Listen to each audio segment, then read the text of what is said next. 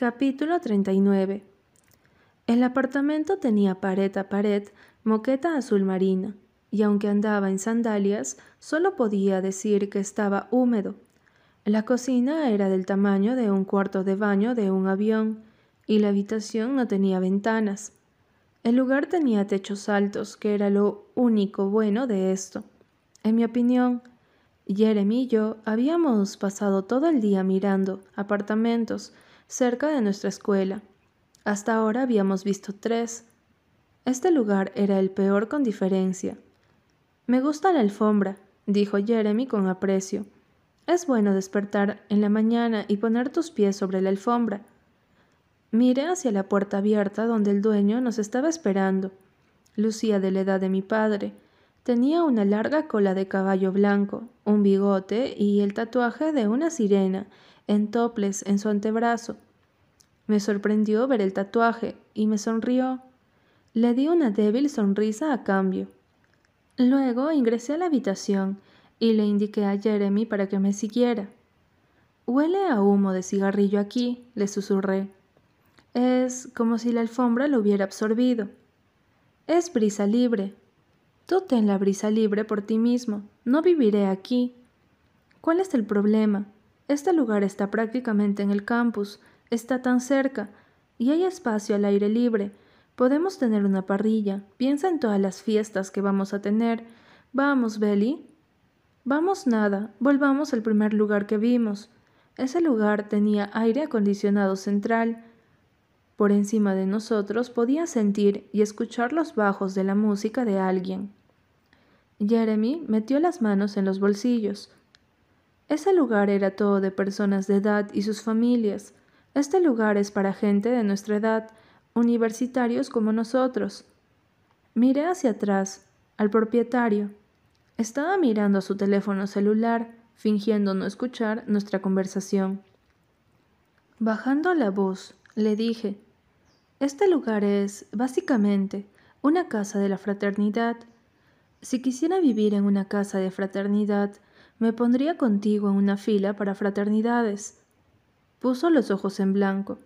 En voz alta dijo, Creo que no vamos tomando el apartamento. El propietario se encogió de hombros como, ¿qué vas a hacer al respecto? Como si estuvieran en esto juntos, solo un par de chicos, parejas. Gracias por mostrarnos el apartamento, le dije. No hay problema, dijo el hombre, encendiendo un cigarrillo. Como salimos del apartamento, le di a Jeremy una mala mirada. Él hizo con la boca, que, de un modo confuso, sacudí la cabeza. Se está haciendo tarde, dijo Jeremy en el coche. Vamos a escoger un lugar. Quiero terminar con esto ya. Bueno, está bien, dije dando vuelta el aire acondicionado. Entonces tomemos el primer lugar. Bien, dijo. Bien, dije de nuevo. Volvimos al primer complejo de apartamentos para llenar los papeles. Fuimos directamente a la oficina de administración.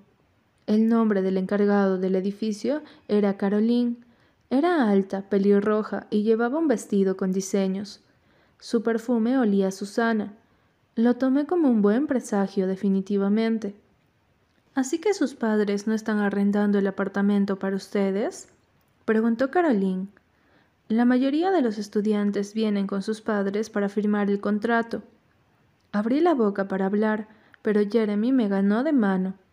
No, estamos haciendo esto por nuestra cuenta, dijo. Estamos comprometidos. Sorpresa registrada en la cara, y vi su mirada tan brevemente en mi estómago. Oh, dijo. Bueno, felicidades. Gracias, dijo Jeremy.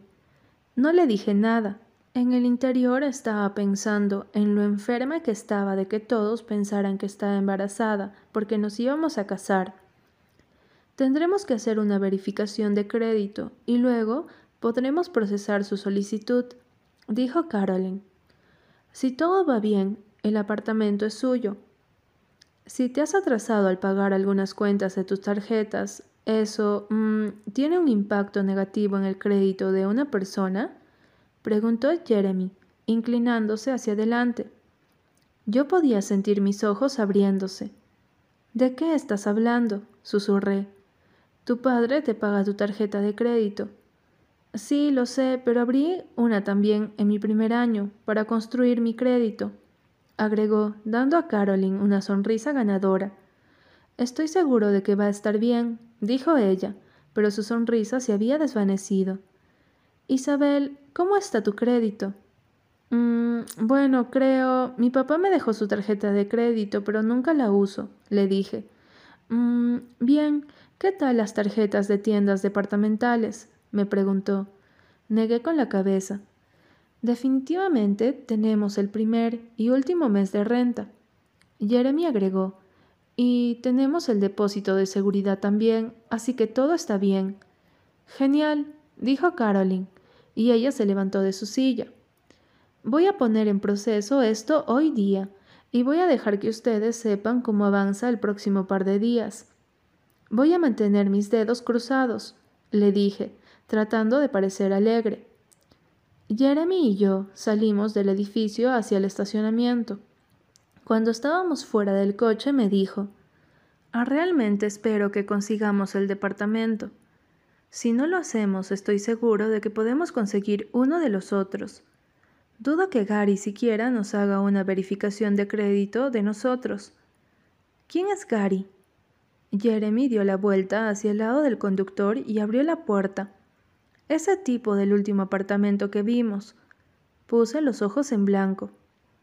Estoy segura de que Gary todavía nos haría una verificación de crédito. Lo dudo, dijo Yere. Gary fue genial. Gary tiene probablemente un laboratorio de metafetamina en el sótano, dije, y esta vez Jeremy puso los ojos en blanco. Seguí. Si viviéramos en ese departamento es probable que despierte en el medio de la noche en una bañera de hielo sin los riñones. Belly, él alquila departamentos a un montón de estudiantes. Un tío de mi equipo de fútbol vivió allí durante todo el año pasado, y él está bien. Todavía tiene los dos riñones y todo. Nos miramos entonces. Yere dijo, ¿Por qué seguimos hablando de esto? Lo tienes a tu manera, ¿recuerdas? No terminó la frase en la forma en que sabía que quería. Lo tienes a tu manera, como siempre lo haces. No sé si es a mi manera o no. No terminé la frase de la manera que yo quería. No sé si me salí con la mía o no, debido a tu mal crédito.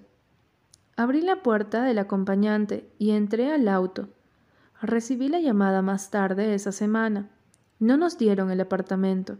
No sé si fue debido al mal crédito de Yere o a mi falta de crédito, pero ¿a quién le importaba realmente? El punto era que no lo teníamos. Capítulo 40 Era el día de mi despedida de soltera en casa de Taylor. No dejaba de pensar en su despedida, porque su madre y ella fueron las que lo organizaron. Las invitaciones que enviaron eran más bonitas que las verdaderas invitaciones de la boda. Ya había un montón de autos estacionados enfrente de la casa. Reconocí el Audi plata de Mercy Joe y el Honda azul de la tía Taylor, Mindy. El buzón de Taylor tenía colgado globos blancos. Me recordó a todas las fiestas de cumpleaños que siempre había tenido Taylor. Siempre tenía globos de color rosa Llevaba un vestido blanco y sandalias. Me había puesto rímel, rubor y brillo de labios de color rosa. Cuando salía de la casa de Cousin, Conrad dijo que me veía bien. Era la primera vez que habíamos hablado desde el día que nos detuvimos por duraznos. Dijo, Te ves bien, y le dije, Gracias, totalmente normal. Toqué el timbre de la puerta, algo que nunca hice en la casa de Taylor. Sin embargo, Puesto que era una fiesta, pensé que debería. Taylor abrió la puerta. Estaba usando un vestido rosa con un pescado verde claro nadando en el dobladillo, y se peinó la mitad de su cabello hacia arriba. Lucía como si ella debería ser la novia, no yo. Te ves linda, me dijo, dándome un abrazo. Tú también, dije entrando. Casi todos están aquí, dijo, guiándome hacia la sala. Primero voy al baño, dije. Apúrate, eres la invitada de honor. Fui al baño rápidamente y después de lavar mis manos, traté de peinar mi pelo con mis dedos. Me puse un poco más de brillo en los labios. Por alguna razón, me sentía nerviosa. Taylor había colgado campanas de boda de papel crepé del techo y Going to the Chapel. Se escuchaba del equipo de música. Estaban todas nuestras amigas, Marcy, Blair, Katie, Mindy, la tía de Taylor, mi vecina, la señora Evans, la mamá de Taylor, Lucinda, y sentada cerca de ella, en el sillón más grande, usando una camisa celeste, estaba mi madre.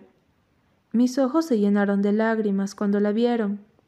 No corrimos a través del cuarto para abrazarnos, no lloramos. Caminé alrededor del cuarto, abrazando a las mujeres y chicas cuando finalmente llegué hasta mi madre. Nos abrazamos con fuerza y por un largo tiempo. No dijimos nada porque ambas lo sabíamos. En la mesa de la comida, Taylor apretó mi mano. ¿Feliz? susurró. Muy feliz, susurré de regreso, cogiendo un plato. Sentí un alivio tan grande. Todo estaba realmente funcionando. Tenía a mi mamá de vuelta. Esto estaba en verdad ocurriendo. Qué bueno, dijo Taylor. ¿Cómo llegó a pasar? ¿Tu mamá habló con la mía? Mmm, dijo, y me lanzó un beso pequeño. Mi mamá dijo que ni siquiera fue difícil convencerla de que viniera. Lucinda había instalado una mesa con su famoso pastel de coco blanco en el centro. Había limonada con gas, bollos con salchicha, mini zanahorias y salsa de cebolla, toda mi comida favorita. Mi mamá había traído sus pasteles de limón. Llené mi plato con comida y me senté junto a las chicas. Poniendo un bollo con salchicha en mi boca, dije, Muchas gracias por venir. No puedo creer que te vayas a casar me dijo Mercy. Yo tampoco, dijo Blair.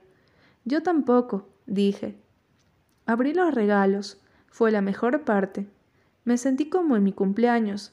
Los moldes para pasteles de Mercy, vasos para beber de Blair, toallas de mano de la tía Mindy, libros de cocina de Lucinda, una jarra de cristal de Taylor y edredones de mi madre.